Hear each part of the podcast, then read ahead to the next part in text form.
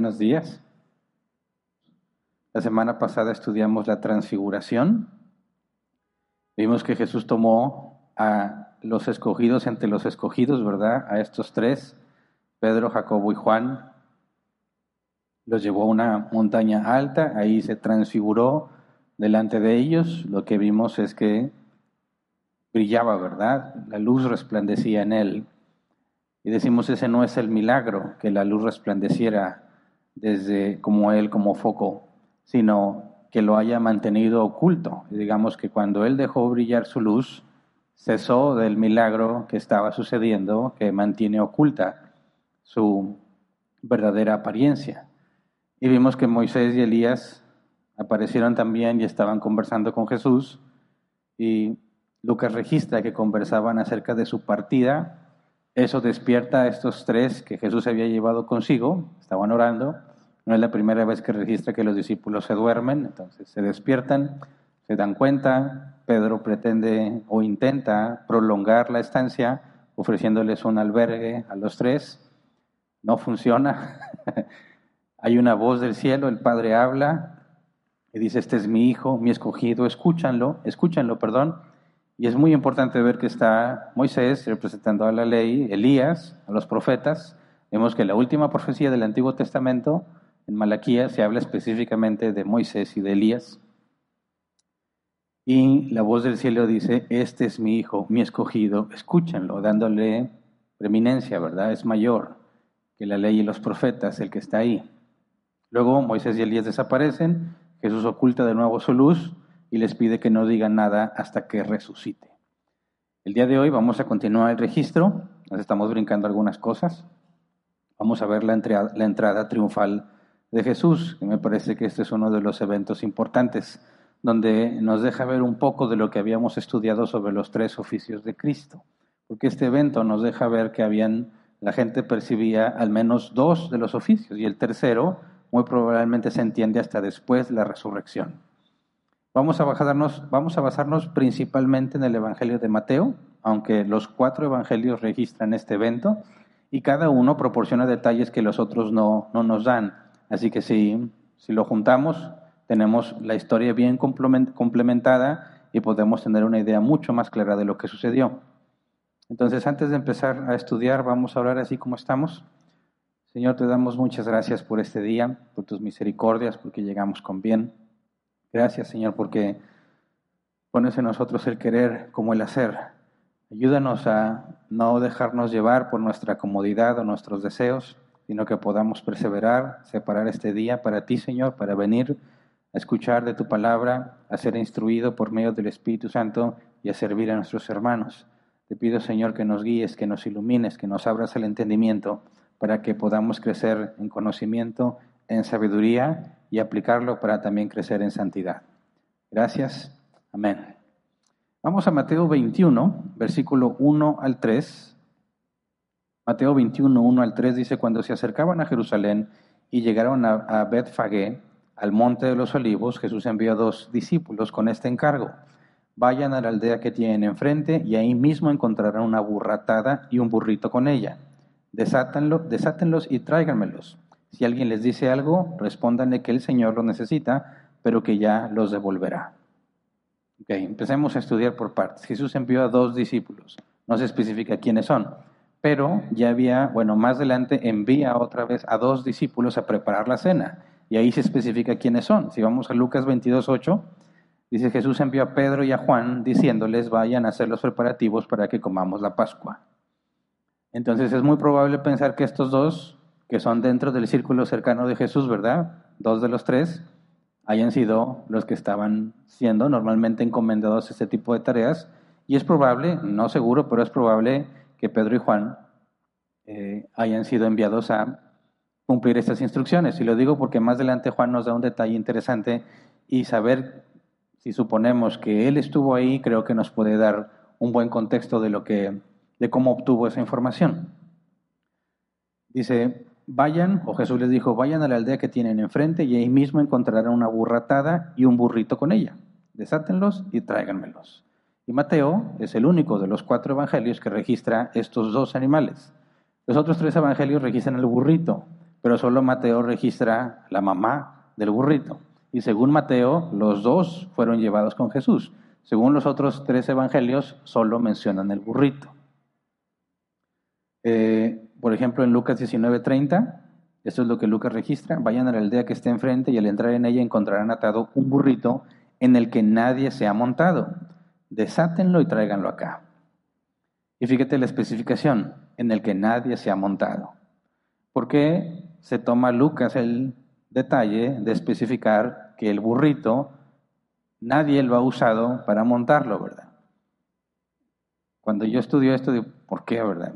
Digo, es un detalle específico y debe de tener algún significado, ¿verdad? Mateo lo pasa por alto, pero Lucas sí lo especifica. ¿A qué se refiere?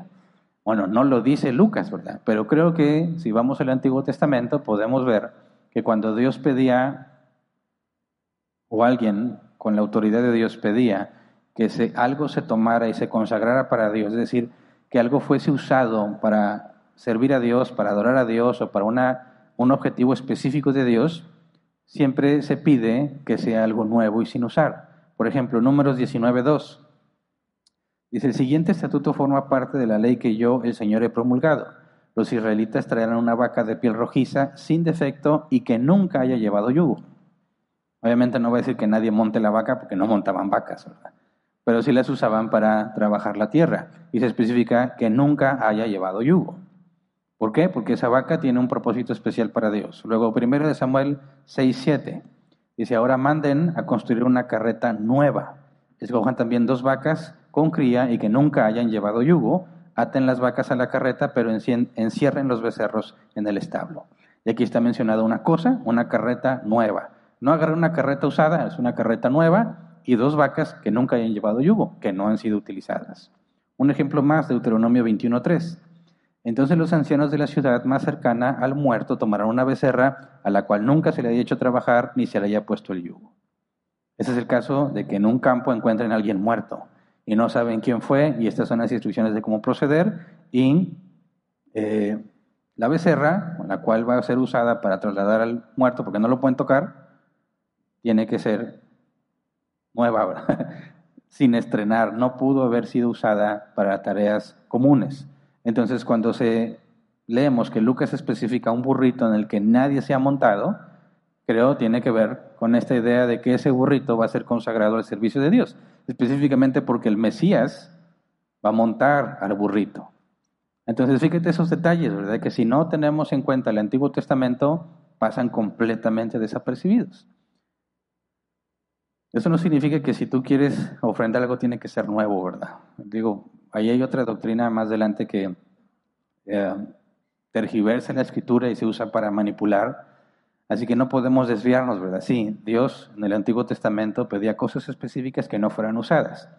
Pero si, por ejemplo, por alguna razón en la iglesia decimos, oye, necesitamos algo para mover, para cargar, sí, ya tengo una camioneta, pero está usada tiene que ser nueva, no, no aplica. No estamos en la ley de Moisés, para empezar, no es algo que esté consagrado así al servicio de Dios, así que no lo lleven esto a situaciones donde yo he escuchado que dicen que si le vas a dar algo a Dios, no le des algo que ahí tienes, ¿verdad? Sino que tienes que buscar algo nuevo, algo que te cueste, algo que te duela comprar para que Dios lo acepte con agrado. Y eso es tergiversar la escritura. Pero bueno, ahí está el detalle de Lucas, haciendo referencia a que nadie haya montado ese burro anteriormente. Luego regresamos a Mateo, versículo 3. Si alguien les dice algo, o sea, si vas a agarrar el burrito y a su madre y alguien te dice algo, respóndele que el Señor los necesita, pero que ya los devolverá. O sea, es un préstamo, ¿verdad? Lo voy a tomar, pero lo voy a regresar.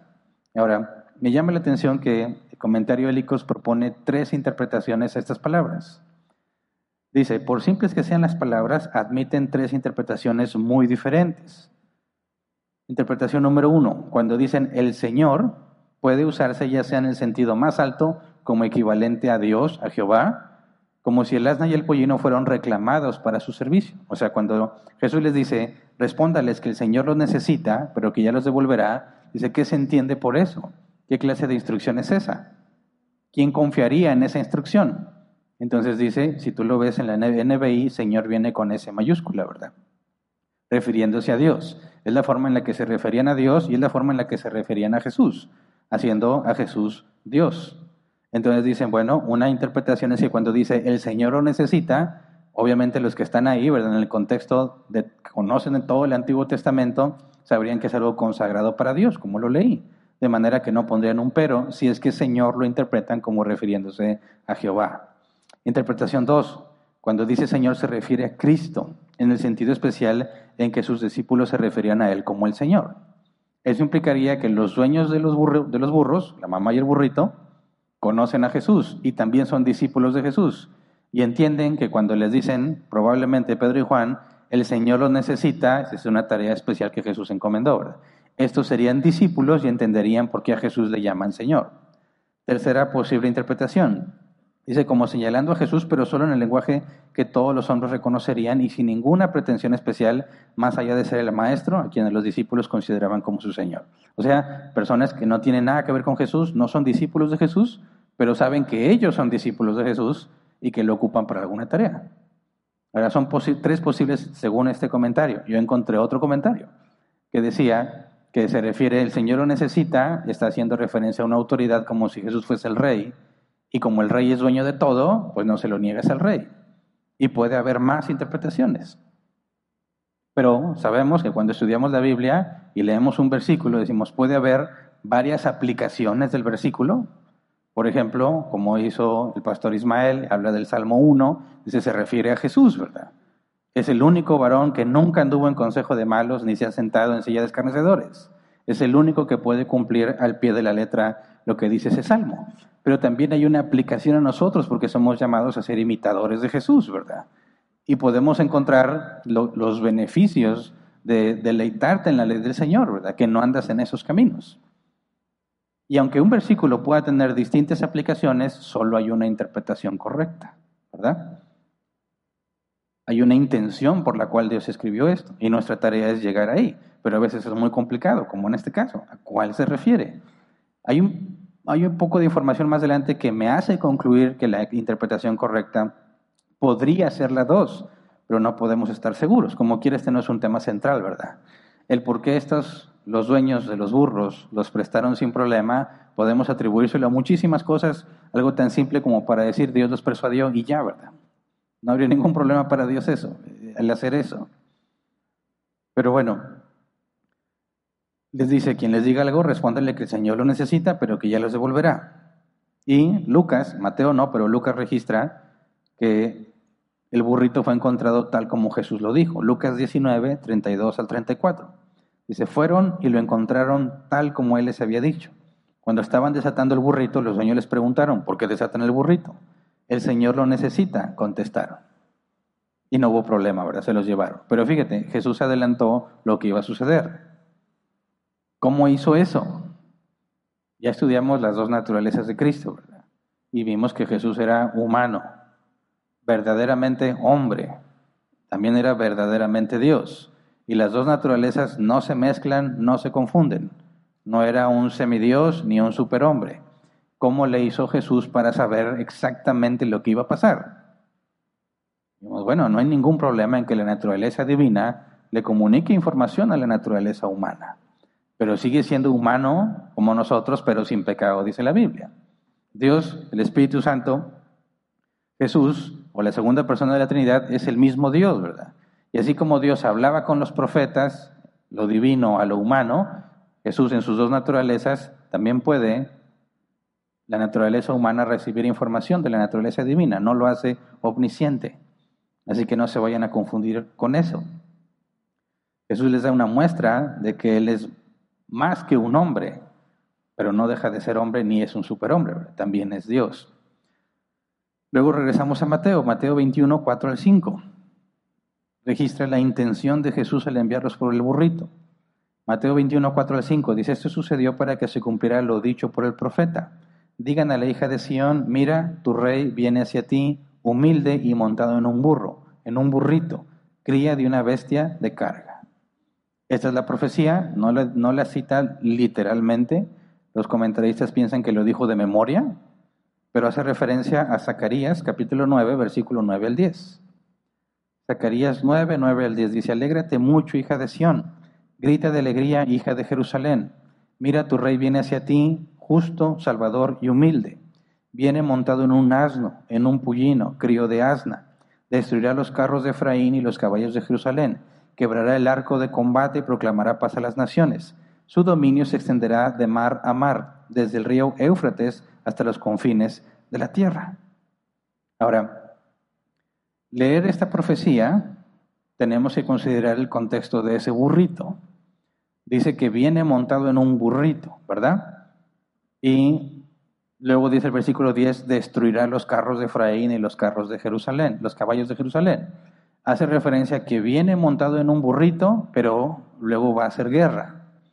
Y hay algo curioso porque en el contexto cultural, lo que se acostumbraba en aquel entonces, históricamente hablando, es que un rey no va a la guerra en un burro, va a la guerra en caballo. Y de hecho tenemos la referencia en Apocalipsis 19:11, hablando de Jesús. Dice, luego vi el cielo abierto y apareció un caballo blanco. Su jinete se llama fiel y verdadero. Con justicia dicta sentencia y hace la guerra. Esa es la venida de Jesús. Entonces, la entrada a Jerusalén es en un burrito, pero se habla de que va a ser guerra. Y en aquel entonces dirían, está confuso. Nadie va a la guerra en un burro. y yo estuve buscando cómo, cuáles eran las costumbres de los burros y dicen, según algunos comentaristas, que no necesariamente era algo vergonzoso. Que había personas que tenían burros bien, ¿verdad?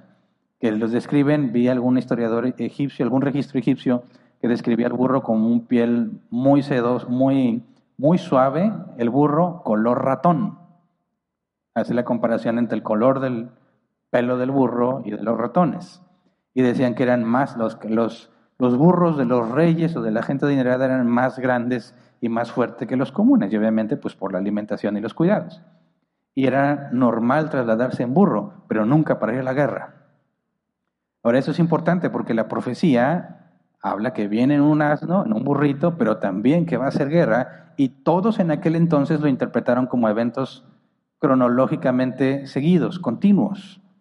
Cuando venga el Mesías a Sion, que se ha identificado como Jerusalén, va a ser la guerra. Esa era la expectativa del Mesías en aquel entonces basada en la profecía. Pero el problema es que viene en un burro y sí va a ser la guerra. Nosotros ya después de Cristo, ¿verdad? De su muerte y resurrección, entendemos, dado que en Apocalipsis dice que vendrá en un caballo a hacer la guerra, pero llegó a Jerusalén montado en un asno, entendemos la profecía, ¿verdad? No está hablando de eventos cronológicamente continuos. Es algo que el Mesías hará, entraría a Jerusalén montado en un burrito, no para hacer la guerra, porque la guerra la hará cuando regrese de nuevo. Por eso se describe el caballo blanco. Ahí sí viene en un caballo blanco, no viene en un burrito.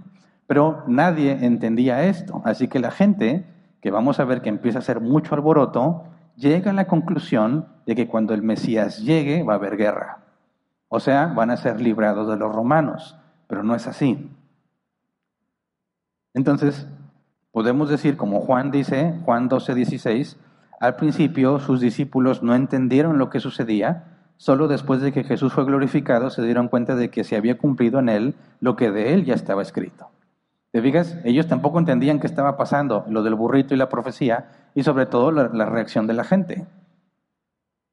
Y eso nos lleva a una pregunta que voy a hacer más adelante sobre Jesús, cuál era la reacción de Jesús ante todo lo que estaba pasando. Pero entonces vemos que Jesús se encarga de cumplir la profecía.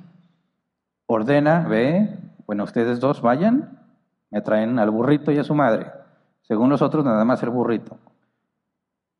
¿Para qué? No se lo traen, pero vamos a ver le ponen sus mantos encima y Jesús va a entrar a Jerusalén montado. Jesús tiene en la mente cumplir la profecía, ¿verdad? Mateo 21, 6 al 7. Los discípulos fueron e hicieron como les había mandado Jesús. Llevaron la burra y el burrito y pusieron encima sus mantos sobre los cuales se sentó Jesús. ¿Ok? Ellos asumen que el burro es para montarlo, ¿verdad? No van a poner cargas en él. El maestro, a lo mejor ya se cansó, va a querer seguir. Están en el Monte de los Olivos, es un monte. Si entras a Google Maps, vas a poder ver que el Monte de los Olivos está relativamente cerca del templo, porque más adelante si sigue ese registro, narra a Jesús en el templo. Pero Juan nos da más información de lo que hicieron ahí en el Monte de los Olivos. De hecho, en el Monte de los Olivos van a suceder muchas otras cosas. Pero estás en alto, traen el burrito y Jesús empieza el descenso. Algunos podrían pensar, bueno, pues Jesús ya se había cansado, ¿verdad? Pero no, Jesús tiene en mente cumplir las profecías acerca de él. Luego nos dice Mateo que ya había mucha gente esperando. Mateo 21.8. Había mucha gente que tendía sus mantos sobre el camino. Otros cortaban ramas de los árboles y las esparcían en el camino. Ahora, ¿qué onda? ¿De dónde salió toda la gente? Jesús viene y hay gente que pone sus mantos en el camino y cortaban árboles o ramas de los árboles y las esparcían en el camino. ¿De dónde salió la gente? Mateo no lo registra. Eh, Marcos y Lucas tampoco lo registran, pero Juan sí. Y Juan nos da el contexto para entender cómo estaba toda esa gente ahí. Vamos a Juan 12, versículo 1 al 2. Dice, seis días antes de la Pascua llegó Jesús a Betania, donde vivía Lázaro, a quien Jesús había resucitado. Allí se dio una cena en honor de Jesús. Marta servía y Lázaro era uno de los que estaban a la mesa con él. Si tú ves Google Maps, Betania y Betfagé están pegaditos y luego el Monte de los Olivos. Cuando Mateo dice que llegaron a Betfagé, omite el punto de que llegaron a Betania primero y que había una fiesta en honor de Jesús, una cena en honor de él. Y ahí está Lázaro, el que Jesús había resucitado, y que todos supieron que Lázaro resucitó, ¿verdad? Versículo 9, Juan 12, 9. Mientras tanto, muchos de los judíos se enteraron de que Jesús estaba allí y fueron a ver no solo a Jesús, sino también a Lázaro, a quien Jesús había resucitado. Y ahí empieza a tener sentido. ¿De dónde vino toda esa gente? Bueno, la fama de Jesús se extendió al resucitar a Lázaro. Y le dicen, va a haber una fiesta donde van a estar Jesús y Lázaro. Ahora, por lo que veo, eran como las fiestas de rancho, ¿verdad? ¿Quién ha ido a una fiesta de rancho? Levante su mano. Muchos. ¿Cuál es la característica de las fiestas de rancho? Que no requieres invitación, ¿verdad? Tú nomás caes. Y algunos se equivocan, hacen fiesta aquí, piensan que están en el rancho y caen sin avisar. y ¿cómo aceptas tanta gente sin invitación? Ah, porque si matas una vaca, hay bastante para darle de comer a todo el mundo. De hecho, en mi experiencia y lo que me han contado, dicen que hasta tienen que decirle a la gente, llévate comida, a pesar de que todo el pueblo fue, es tanta la comida que todavía se llevan para su casa. Entonces, fíjate, Tú oyes el rumor de que Jesús resucitó a Lázaro y dicen, van a dar una fiesta en la casa de Lázaro y ahí va a estar Jesús. ¿Te la pierdes? Por supuesto que no. Por supuesto que no. Comida gratis. la oportunidad de ver al resucitado y de preguntarle lo que seguramente cualquiera querría preguntarle, ¿qué pasó? ¿Qué se siente morirse? ¿Qué viste? ¿Es cierto eso de la luz y el túnel de luz y que vas hacia la luz? ¿Qué pasó? Imagínate las historias que podría contar Lázaro. Capaz que Lázaro dijo, no supe nada. Como si estuviera dormido. Pero no, sabemos que la Biblia habla del estado intermedio.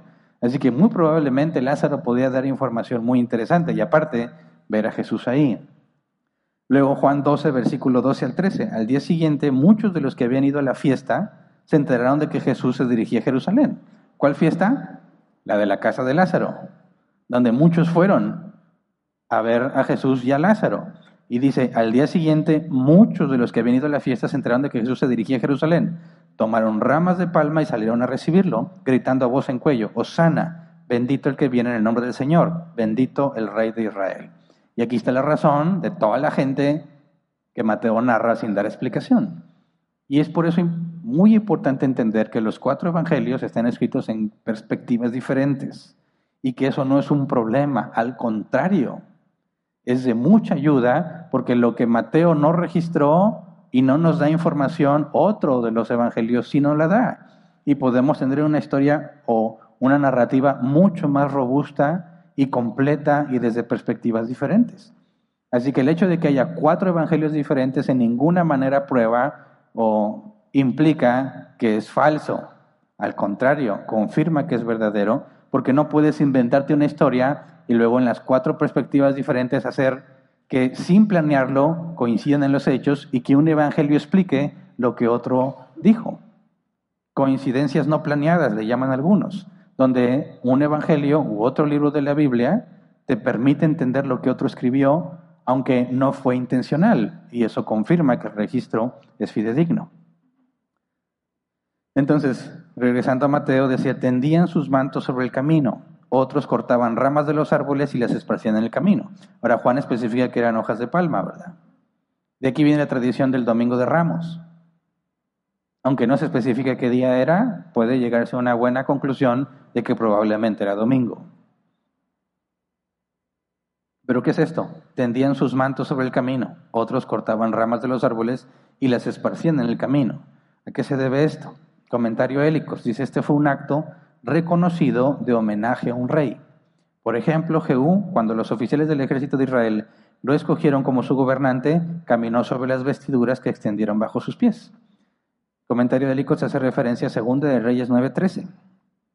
Dice, dicho esto, todos se apresuraron a, tener, a tender sus mantos sobre los escalones a los pies de Jehú. Luego tocaron la trompeta y gritaron, viva el rey Jehú. Entonces, ¿qué está haciendo la gente? Nadie organizó a la gente. ¿Cómo ves si cuando llega Jesús nos preparamos, hacemos una recepción y lo tratamos como rey? No, la gente por iniciativa propia, después de que, de haber estado en la fiesta de Lázaro en honor a Jesús, de haber escuchado todo eso, de ver el resucitado, acuérdense que en aquel entonces nadie puede decir, ya no creo. Digo, sí había escépticos, pero ¿cuál era la forma en la que comprobabas que algo había pasado? Según la ley de Moisés, con dos o más testigos. Y cuando Lázaro resucitó, había muchos testigos. Así que era un hecho innegable. Desde que a mí se me hace que lo están falsificando. No, con que hubiera dos, y nada más, las puras dos hermanas de Lázaro, ya lo tienes. Pero ahí está Jesús y todos los demás. Así que era un hecho innegable. Todos podían decir, es verdad, Jesús resucitó a Lázaro y luego ven que viene en un burrito. ¿Qué concluyen?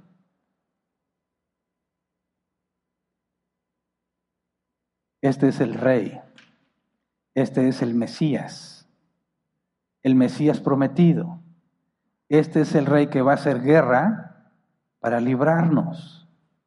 Y lo empiezan a recibir como rey. ¿Verdad? Dice el comentario Bengels, era costumbre entre los judíos y otras naciones antiguas manifestar su alegría pública cortando las ramas de los árboles. No entiendo por qué, ¿verdad? Quizás para hacer alboroto, no sé, pero era la costumbre. Comentario Pulpit. Juan particulariza que las palmeras se usaron en esa ocasión, pero había abundancia de olivos y otros árboles, de los cuales se podían cortar o arrancar ramas y hojas para adornar el camino del Salvador. La gente parece haberse comportado en esta ocasión como en la fiesta de los tabernáculos, impulsada por el entusiasmo a la acción no premeditada. O sea, no fue planeado, no fue premeditado, se llenaron de emoción al ver a Jesús, al ver lo que había sucedido, constatar lo que había sucedido con Lázaro, todo el historial de milagros que tiene Jesús. Para ellos es claro, este es el Mesías y debe ser nuestro rey. La gente gritaba de alegría, Mateo 21, 9. Tanto la gente que iba delante de él como la gente que iba detrás gritaba, Osana al Hijo de David, bendito el que viene en el nombre del Señor, Osana en las alturas. Osana, la palabra que se nos traduce como Osana es así literalmente Osana. Bueno, viene un acento, no sé si se pronuncia así, pero es Osana. El diccionario Jeff lo traduce así. Debe entenderse como salva ahora o por favor salva. Comentario bélicos dice, la palabra era un imperativo hebreo que se debe traducir así, sálvanos, te suplicamos. Pues imagínate la escena. Jesús llega y tienes a toda la multitud. Hay una conmoción, todos están moviéndose, arrancando árboles, poniendo los mantos y todos le gritan, sálvanos, te lo rogamos. ¿Qué implica que la gente pida salvación a Jesús? algunos dicen, la Biblia dice que Dios no rechaza un corazón contrito y humillado. Entonces podrían, dicen algunos, no es mi opinión, de hecho considero que está equivocada, dicen, todos ya eran salvos, porque todos lo reconocieron como su Señor y su Salvador. Y eso es lo que dicen algunos que requieres para salvarte, que reconozcas a Jesús como tu Señor y Salvador. Entonces dicen, bueno, si eso es lo que tienes que hacer y todos estos están diciéndole, sálvanos, te lo suplicamos, lo están reconociendo como su rey, entonces concluyen, todos ya eran salvos, pero es un error y lo vamos a demostrar con la propia escritura. Lo que está pasando aquí es una conmoción en toda la gente. Y Jesús, que nunca había aceptado que lo trataran así, ahora lo permite. ¿Cuál es la reacción? ¿Puedes imaginar la reacción de Jesús ante la tal situación? ¿Está feliz? ¿Está alegre? Mateo 21, 10 al 11. Cuando Jesús entró en Jerusalén, toda la ciudad se conmovió. ¿Quién es este? preguntaban. Este es el profeta Jesús de Nazaret de Galilea, contestaba la gente. Conmovió, la palabra griega se debe traducir agitar o sacudir. Hay un alboroto en todo Jerusalén. Y hay mucha, hay mucha gente llegando para la Pascua, así que había bastantes personas. Mucho alboroto. Toda la ciudad se conmovió. Dice Juan 12, 17 y 19, la gente que había estado con Jesús cuando él llamó a Lázaro del sepulcro y lo resucitó de entre los muertos seguía difundiendo la noticia. Muchos que se habían enterado de la señal realizada por Jesús salían a su encuentro. Por eso los fariseos comentaban entre sí, como pueden ver, así no vamos a lograr nada. Mira cómo lo sigue todo el mundo. Los fariseos están molestos. ¿Por qué? Porque Jesús enseña y contradice lo que ellos enseñan y Jesús no tiene las credenciales que ellos otorgan, ¿verdad? Si lo quisiéramos poner en nuestros tiempos, dirían, ¿Jesús ni estudió en un seminario bíblico? Ni siquiera es estudiado, o sea, de repente sale con que su interpretación es la correcta. Nosotros no le dimos ningún certificado, no tiene ningún papel que diga que él es Mesías oficial, no sé cuál sería el título ahí. No estudió con ninguno de nosotros, no lo reconocemos porque todos tenían que ser enseñados por ellos. Pues Jesús es un extraño que viene y dice, este nos va a meter en problemas, porque aparte sabemos históricamente el conflicto con los romanos. Ya tienen un rey establecido por los romanos. Piensa, ¿qué puede pasar con los romanos cuando ven que a Jesús lo reciben como rey? Eso puede generar serios problemas. Entonces los fariseos quieren desprestigiar a Jesús y se dedicaron todo el ministerio de Jesús a tratar de tenderle trampas para tener de qué acusarlo y nunca pudieron. Pero dicen, mira, todo el mundo se va atrás de él. Es tanto el movimiento que los fariseos se frustran, ¿verdad? No hay nada que podamos hacer en contra de este hombre porque la gente lo sigue. Pero para ellos son ignorantes los que siguen a Jesús. Es una multitud de gente ignorante, no preparada. Los reconocidos como Nicodemo, que dice que se acercó a Jesús de noche para que no lo vieran, y Nicodemo dice, nadie puede hacer las cosas que tú haces, a menos que venga de Dios. Pero los fariseos dicen, no es de nosotros, no le dimos las credenciales, nosotros somos el Sanedrín, o sea, somos los escogidos, los descendientes, los que continuaron lo que sucedió allá en el Sinaí. Y nosotros somos la voz de Dios aquí, Dios no me dijo nada, este hombre es un farsante. Fíjate el razonamiento para que no cometas el mismo error. La Biblia es clara, Dios usa a quien le plazca. Y puede ser incluso que una burra hable para enseñarle a alguien algo que debe de aprender en ese momento si no hay nadie más a disposición. Entonces, si Dios puede usar una burra, no te sorprende que Dios es una persona aunque no tenga las credenciales que esperas. Entonces, dicen, este es el profeta Jesús de Nazaret de Galilea. Y aquí tienes que reconocen el segundo oficio. Lo están reconociendo como rey, dicen, pero es profeta dos de los tres oficios, rey, profeta y sacerdote, es el tercer oficio. Pero para entender el sacerdocio de Jesús, lo tuvieron que entender hasta que Jesús les abrió el entendimiento, ¿verdad? Después de resucitar. Pero la gente está diciendo, tenemos un rey profeta. Este es el Mesías.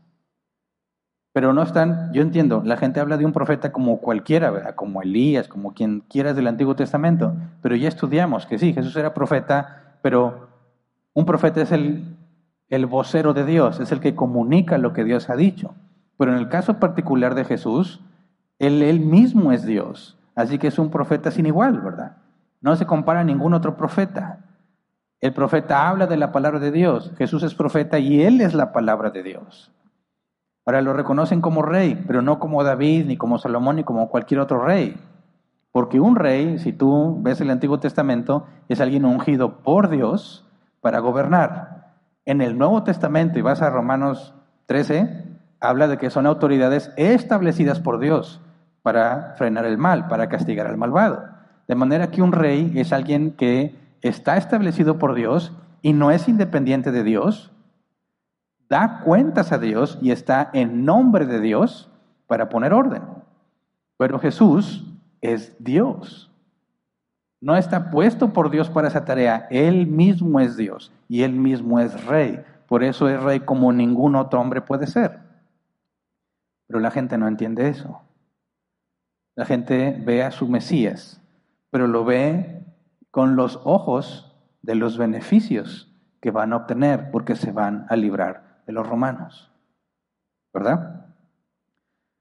En este punto Mateo finaliza el registro, se acaba todo lo que Mateo registra sobre la entrada de Jesús a Jerusalén, pero Lucas nos proporciona más información y menciona un conflicto con los fariseos. Lucas 19, versículo 39 al 40.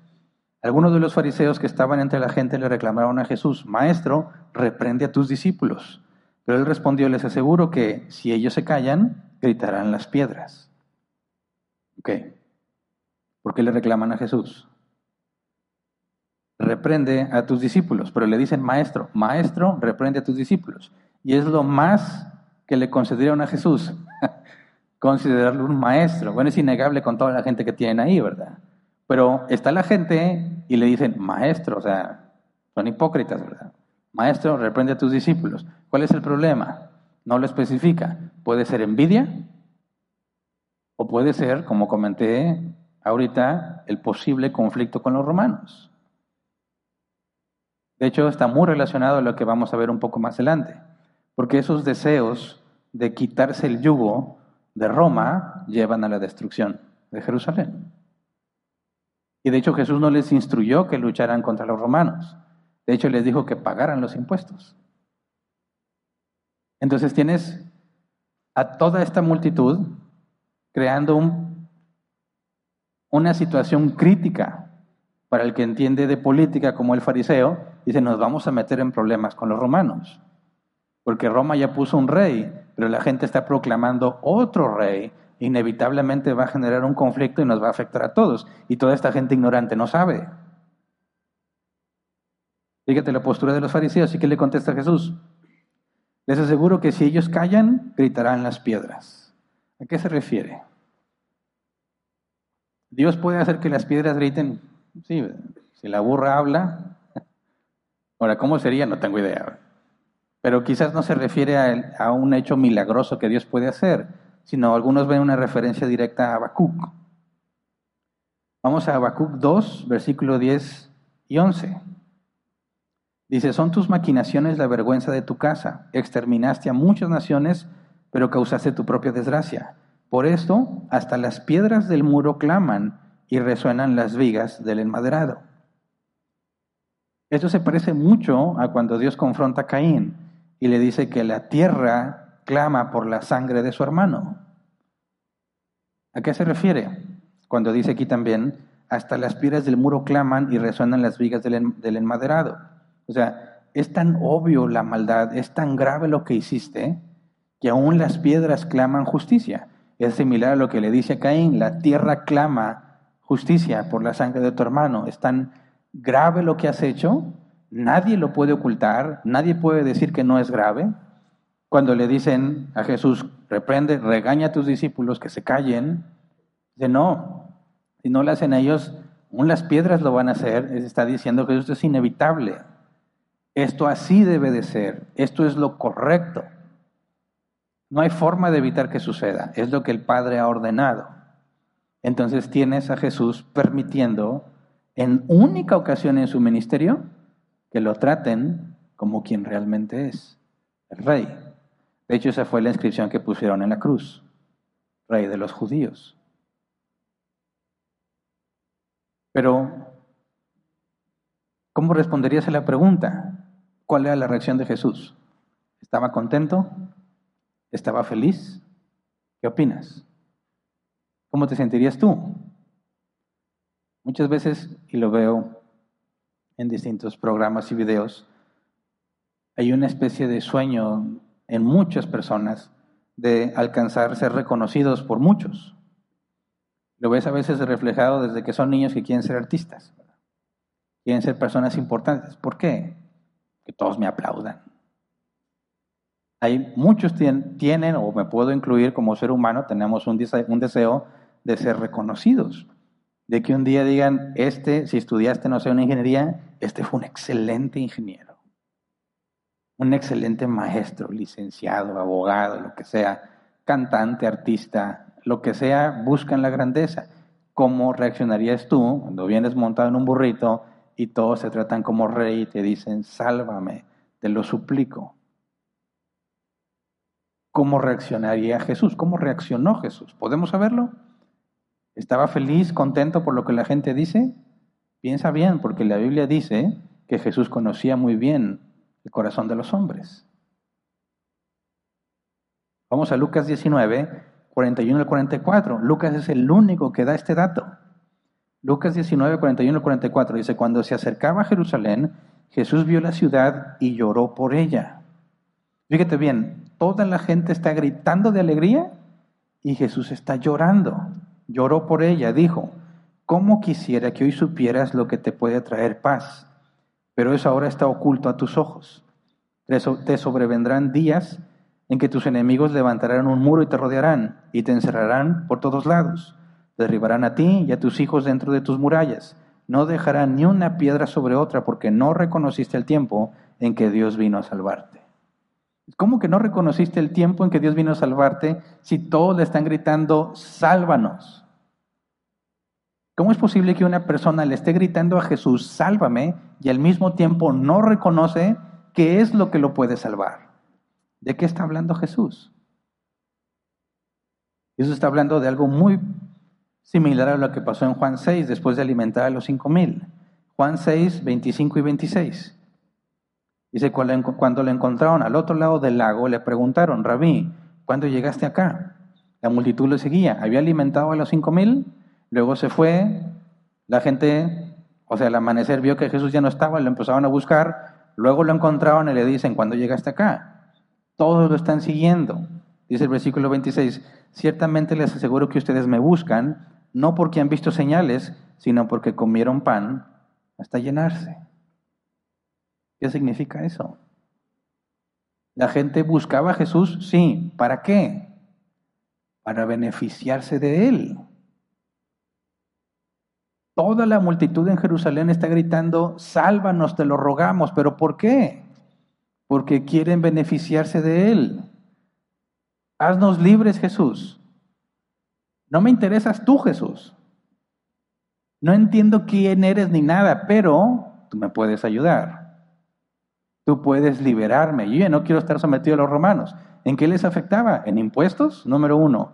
Dos, los soldados romanos tenían por ley la capacidad de que si iban ellos llevando sus cargas, podían decirle a cualquiera de los subyugados a cualquier israelita, judío, ten, llévala tú. Por creo no me acuerdo cuántas millas tenía que llevarlas y era obligatorio. Y luego Jesús les enseñó que cuando pasa eso, da una milla extra. Más enojaban. Pero dicen, ahora ahí viene el Mesías. Y el Mesías, según las profecías, va a hacer la guerra y nos va a librar y gobernaremos sobre las naciones. Así que todos están alabando a Jesús no por quién es Jesús, sino por lo que pueden recibir de Él. Por eso Jesús ve la ciudad y llora y dice, si supieras lo que puede salvarte. Pero es precisamente ese deseo que expresan lo que los va a llevar a su destrucción al tratar de librarse del yugo de Roma en el 70 después de Cristo. Y fue muy feo, horrible lo que sucedió. Ese mismo deseo por el cual claman a Jesús es lo que los llevó a la destrucción. Y Jesús les dice, está oculto a sus ojos. Ellos están seguros de que Jesús es el Mesías y aún así no entienden la obra de Jesús. Y eso es lo triste, que hay muchas personas así en la iglesia. Hay muchas personas así que buscan a Dios. ¿Por qué estás buscando a Dios? Porque tengo necesidad porque mi matrimonio está deshecho, porque necesito un trabajo, porque no sé qué hacer con mis hijos, etcétera, etcétera, etcétera. Dicen, ¿qué tengo que hacer? Tienes que buscar a Jesús. Ah, bueno, entonces voy a venir. ¿Y qué más tengo que hacer? Pues tienes que hacerte miembro, pues me hago miembro. Y luego tienes que servir, pues le echo ganas. Pero están aquí no por quién es Jesús, sino por lo que esperan recibir de Él. Y tú puedes estar 100% persuadido y convencido de que Jesús es Dios y al mismo tiempo no eres salvo. Por eso Santiago enseña que la fe sin obras es muerta, pero es fe. No es fe que salva, es una fe muerta. Y la fe es certeza. Hay personas 100% convencidas de que Jesús es Dios, pero no son salvas, porque están aquí buscando no a Dios, sino los beneficios que Dios puede darles. ¿Cómo identificas a esas personas? Que se van a cansar. Ese es el primer tipo, se van a cansar de esperar y se van a ir. Las cosas se van a poner complicadas y ya no van a querer seguir. La parábola del sembrador, Jesús lo dijo. La semilla.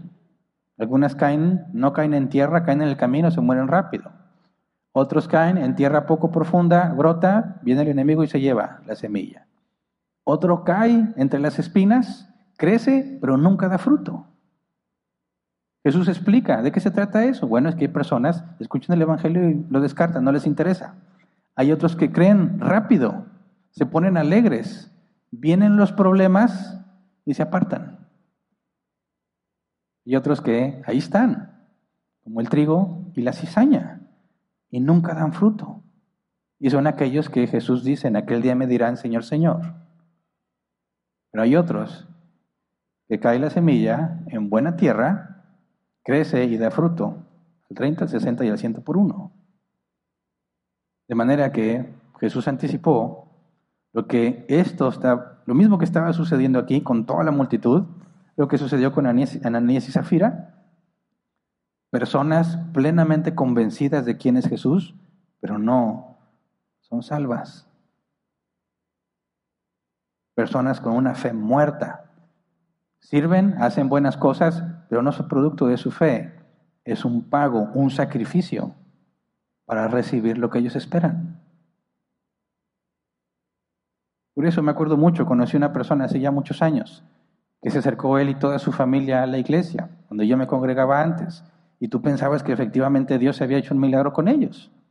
Pasó el tiempo, pasaron los años, supe que ya no iba a la iglesia, de repente me contactó, oye Hernán, supe que estás poniendo una iglesia cuando empezamos con árbol plantado. Dije, sí, cuando quieras visitarnos. Digo, no es que, no, es, no es que te quiera visitar, que tengo una pregunta.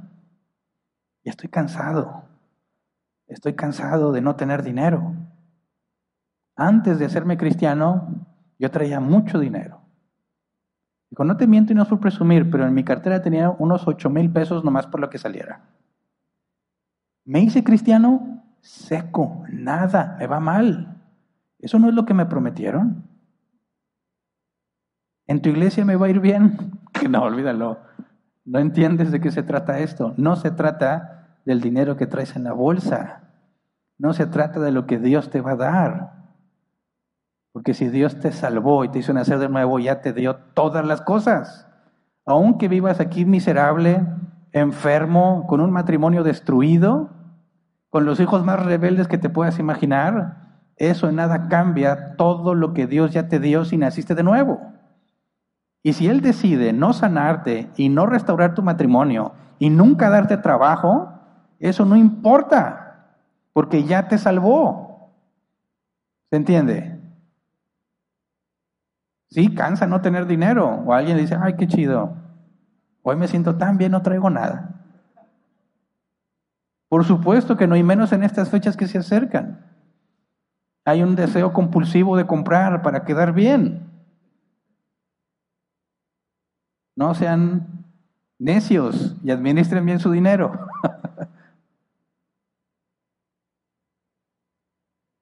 Pero es muy peligroso, muy peligroso pensar que Dios te va a hacer feliz en esta vida, te va a dar la sanidad que necesitas, te va a dar el trabajo de tus sueños, va a restaurar a tu familia. No, nada de eso está asegurado. Lo importante es que ya te regeneró, te declaró justo, puso su justicia en ti y eres coheredero del reino venidero, no del reino de Satanás. Así que los cristianos se esfuerzan, sufren y padecen y se sienten agradecidos. Esos están locos. ¿Cómo te vas a sentir agradecido si mira cómo te va? Es que no me siento agradecido por cómo estoy, sino por lo que ya hizo por mí. Esos son ovejas de Cristo, que entienden qué es lo que Dios ya hizo, independientemente de cómo te vaya a ir en esta vida. Fíjate, las multitudes seguras, confiadas, y Jesús llora por ellos. No entiendes, no entiendes. Te amas a ti mismo nada más. Pretendes usar a Dios para obtener lo que tú quieres. Dios no puede ser burlado. No puedes incluirlo en tus planes para que te vaya bien. Un post que vi hace tiempo, supuestamente de cristianos. No olvides de incluir a Dios en tus planes para que se cumplan. Y se sienten contentos y lo comparten. Es que bárbaro. Están ciegos. Están ciegos. Está oculto a sus ojos. Reflexiona sobre ti mismo. ¿Por qué estás aquí? ¿Por qué estás aquí? ¿Qué esperas? ¿Qué esperas lograr? No tiene nada de malo de ser un mejor trabajo. No tiene nada de malo de ser una familia unida. Pero no es por eso que estás aquí. No es por eso que te esfuerzas en venir a congregarte. Eso queda el criterio de Dios. Si me lo da o no me lo da, es su decisión. Yo estoy aquí porque Él es mi Señor. Y Él ha ordenado que no deje de congregarme y que los dones que me dio los use al servicio de los demás y que de lo que he puesto en mis manos lo multiplique como buen mayordomo y que predique el Evangelio y que espere todo momento oportuno para hablar de él y que dé razón de la esperanza que hay en mí cuando se me demande y que sea un buen representante y un buen soldado de el reino de los cielos. Por eso estoy aquí. Lo que él me quiera dar queda a su criterio y si no me da nada no me importa ya me dio todas las cosas. ¿Entiende la diferencia?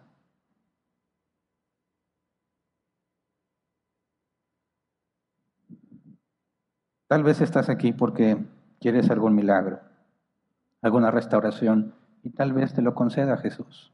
Yo he visto que lo hace. He visto personas venir porque tienen necesidades graves. He visto que Dios les suple y he visto que se van como los leprosos. Diez leprosos le pidieron a Jesús que lo sanara.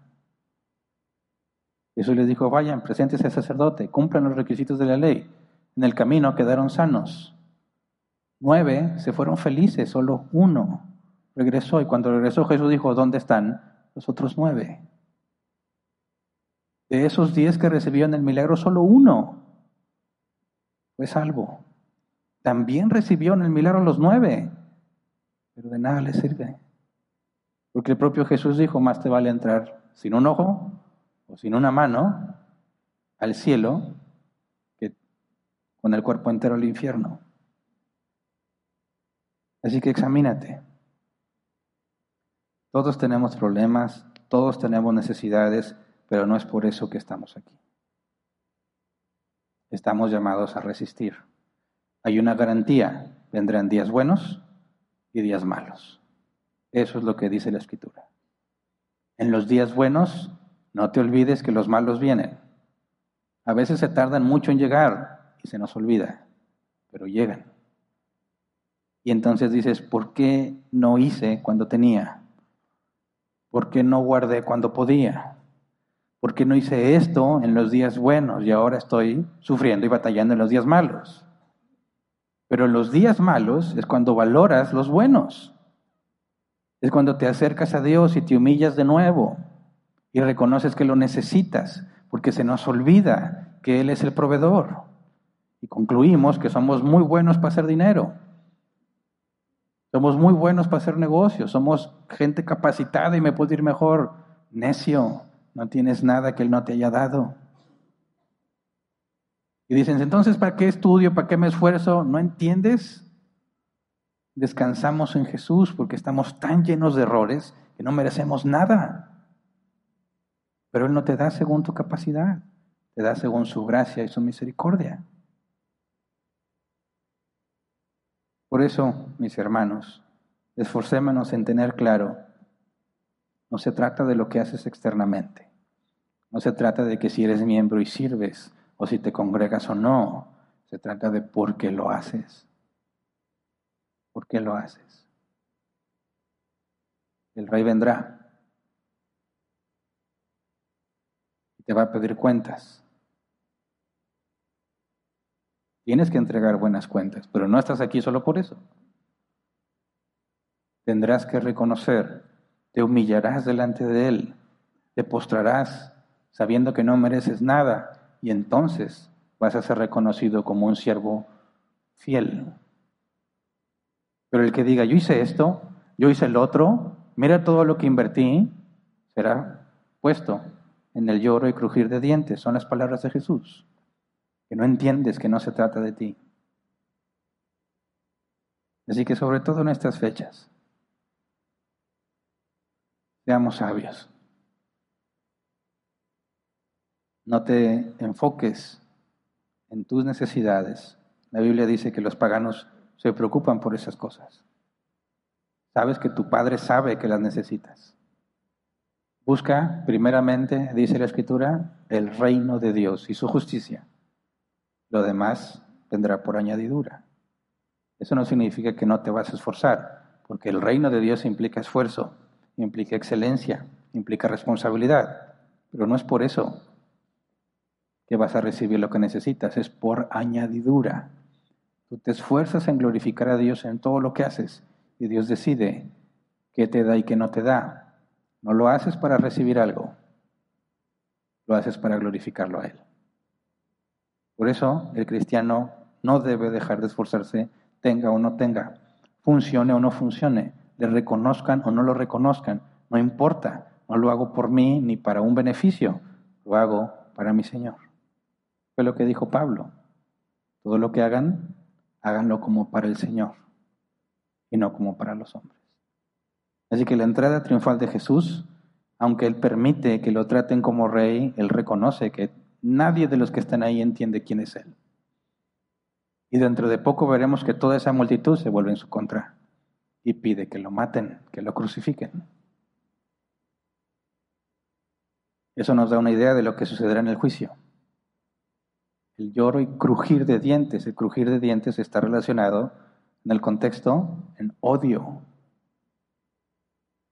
No son personas que suplicarán, son personas que odian a Jesús. Lo alaban y luego lo odian. Demuestra su verdadera naturaleza. Y vamos a ponernos de pie y vamos a orar.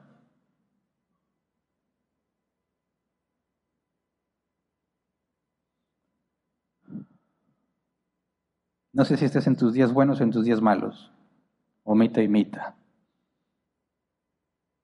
Pero estas fechas son reconocidas como fechas problemáticas fechas donde la gente se deprime mucho, fechas de muchos suicidios.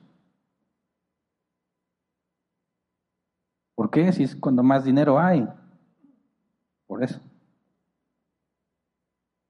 Porque quieres vivir una vida que no tienes, quieres aparentar algo que no eres, quieres complacer a alguien y no puedes, no puedes comprar lo que quisieras, no puedes tener, ves que otros tienen más, ves otras familias y cómo está la tuya, ves otros con sus parejas, tú no tienes, etcétera, etcétera. Y empiezan a compararse, todos empiezan a compararse y se deprimen.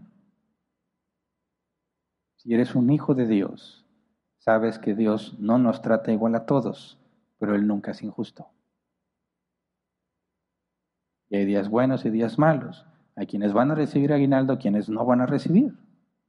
Hay quienes les va a ir muy bien económicamente y otros que empieza su crisis. Y eso en nada debe cambiar nuestra gratitud. Esa es la parte difícil de ser cristiano. Esa es la parte que el mundo no entiende. ¿Por qué sigues siendo cristiano y mira cómo te va? A mí me va mejor. ¿Y eso qué? Ser cristiano no se trata de eso. Así que examinémonos y rogámosle al Señor que ponga el querer como el hacer y que vivamos conscientes de quién es Él y quiénes somos nosotros. Vamos a orar, Señor, ten misericordia de nosotros, que nos olvidamos, dependemos de ti, nos olvidamos que todo es por gracia, nos olvidamos que nuestro cuerpo, nuestro corazón, nuestra mente juega en nuestra contra. La carne es opuesta al espíritu. Engañoso es el corazón, dice tu palabra, pero a veces, Señor, nos convencemos que porque nos sentimos bien, porque las cosas están bien, porque no me siento culpable, significa que estoy haciendo las cosas bien. Líbranos de nosotros mismos, Señor. Ayúdanos a ser jueces justos con nosotros mismos. Que podamos profundizar en nuestros deseos, en nuestras intenciones y encontrar que tú eres nuestro Salvador. Que no importa que no hagas lo que esperamos, que no nos des lo que creemos que merecemos, que nos quites lo que creemos que tenemos derecho a tener, que permitas dificultad, Señor, que a pesar de todo eso podamos ver que tú no nos entregas a, nuestros deseos. Y cuando nos proponemos hacer lo malo, nos castigas, nos reprendes, nos azotas, nos corriges, de manera que no sigamos ese camino. Señor, danos la evidencia de que somos tuyos. Danos la conciencia de nuestro pecado, que no merecemos nada de parte tuya, Señor. Ayúdanos a ver con tus ojos lo que tenemos, que todo es gracia, que no merezco nada de lo que tengo, sea mucho, sea poco, no merezco nada. Ayúdame, Señor, a tener contentamiento, a estar feliz con lo que tengo, a hacer las cosas para tu gloria, no para mi beneficio. Cueste lo que cueste, Señor. Ayúdame, ayúdame, Señor, a gloriarme en ti y no en mí, a depender de ti, Señor, y no de mi trabajo, no de mi negocio, a confiar en ti y no en mis decisiones. Ayúdame, Señor, que no esté ciego me has dado tu Espíritu Santo, Señor, la garantía, lo que me asegura que vendrás por mí, aunque yo muera, Señor. Dame la evidencia de tu Espíritu Santo en mi vida. Dale esa evidencia también a los que me rodean. Que no esté solamente yo seguro de que soy salvo, sino que los que me conocen, Señor, encuentren la evidencia de que soy tuyo, a pesar de mis defectos, a pesar de mis errores Danos la capacidad de vivir descansando en ti. Ayúdanos, Señor, a mantenernos lejos de las corrientes de este mundo. Es tan fácil ser llevados por la corriente. Es tan fácil justificar nuestras acciones, incluso hacerlas parecer espirituales. Ayúdanos, Padre, a permanecer fieles en tu palabra, a no ser arrastrados por todo viento de doctrina, a no buscar maestros que nos digan lo que queremos oír Queremos tu palabra, Señor, y solo tu palabra. Ayúdanos, Padre, te lo rogamos en el nombre de Jesús. Amén. Pueden sentarse. Pasemos a la sección de preguntas, si es que las hay. Dedicaremos 15 minutos como máximo a tratar de responderlas.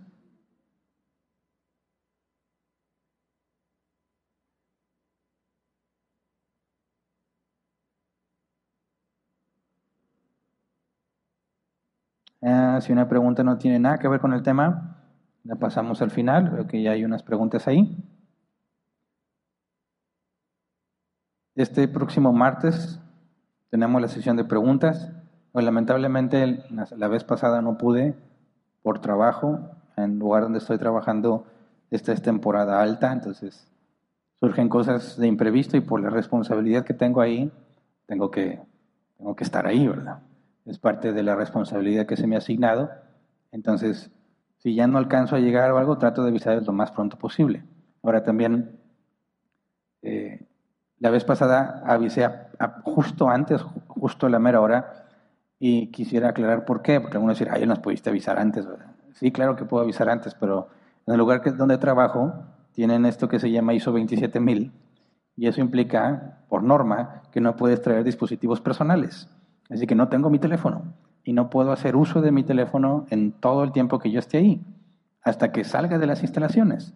Entonces, si me mandas un mensaje, no lo voy a leer hasta que salga de ahí.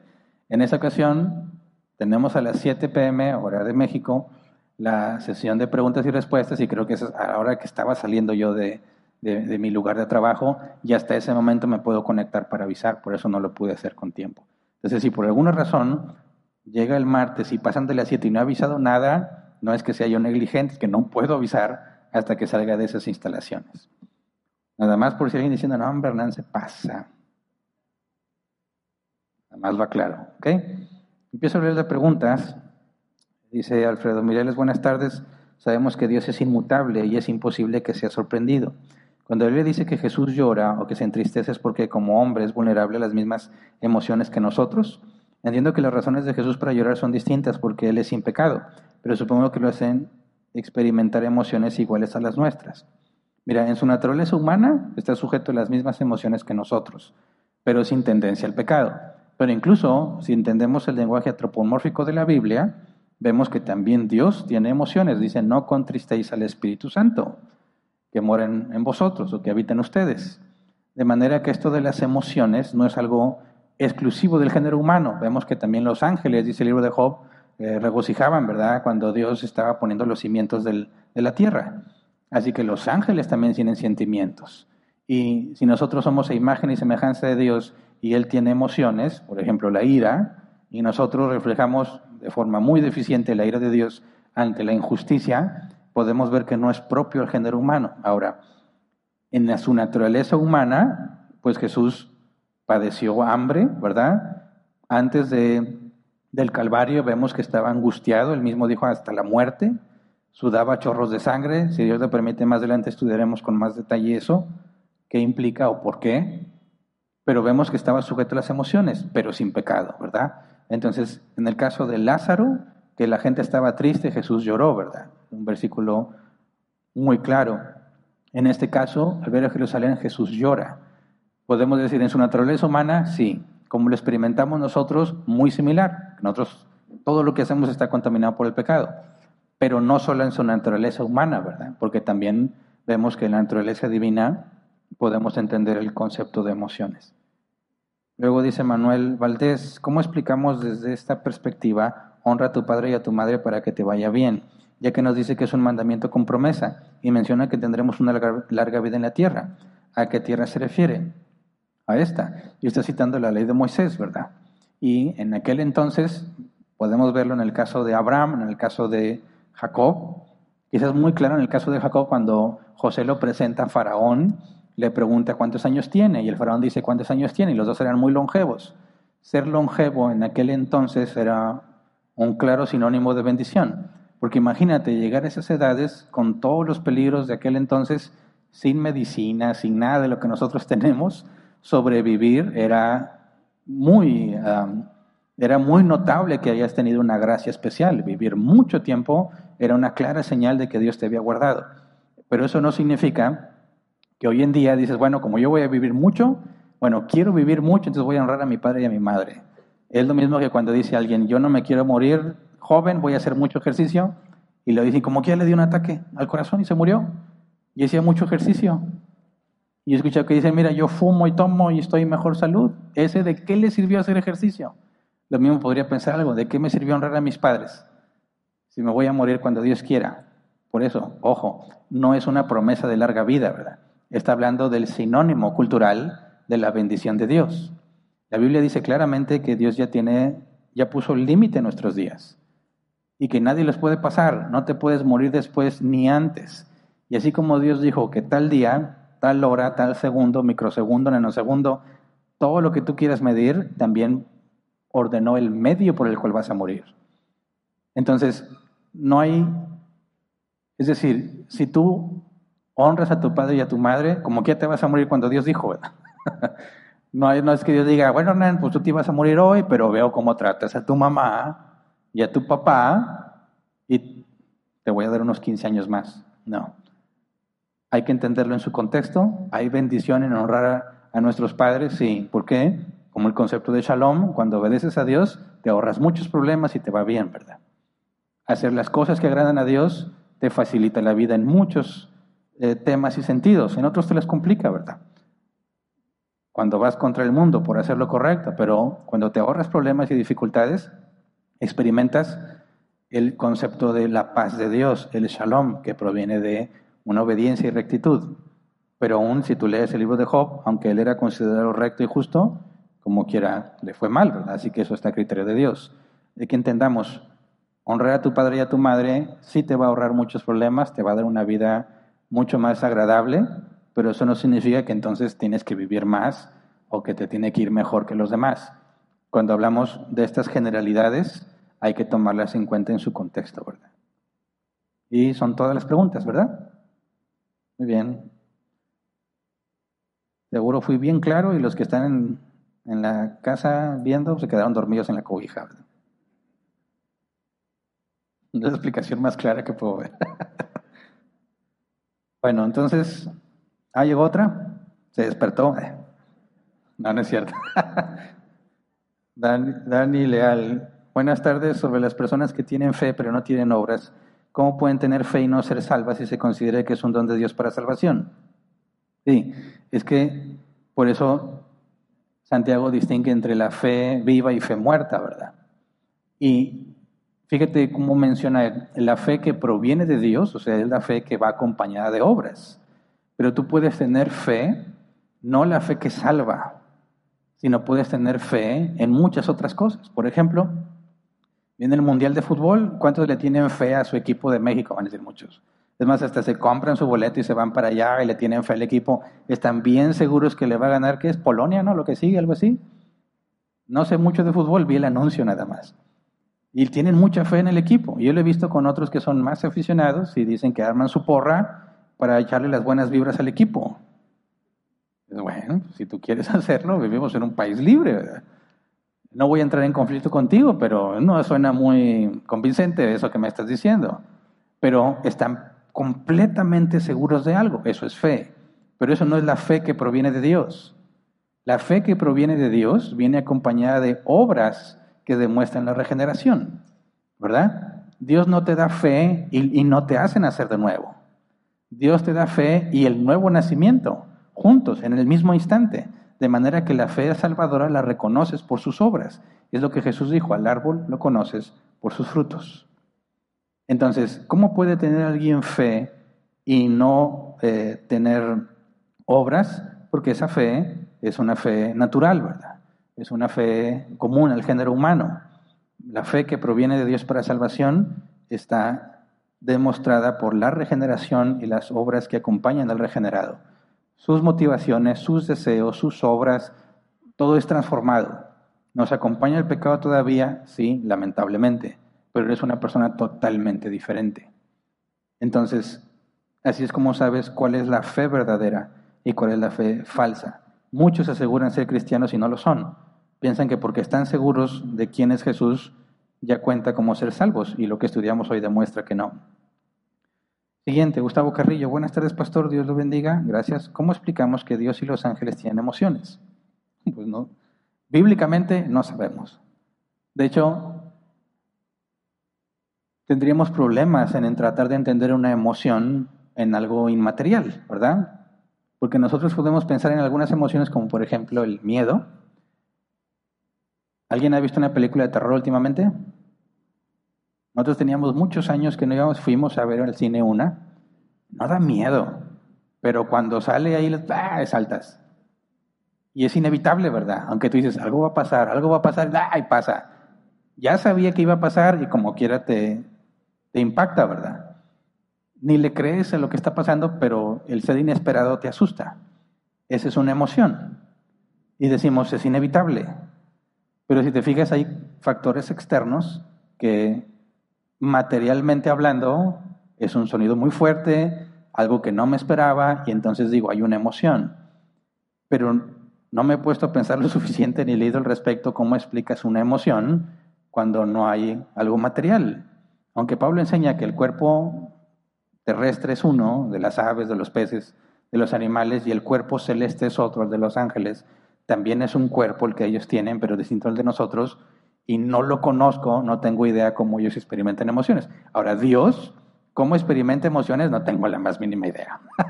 no tendría ni cómo, por dónde empezar para tratar de entenderlo. Escapa a mi capacidad. Y quizás al género humano, la capacidad del género humano. Pero un día le voy a preguntar a Jesús a ver qué, me explica. Entonces, no hay forma, puesto que la Biblia no lo, no lo describe, no hay forma de saber cómo entendemos ese proceso.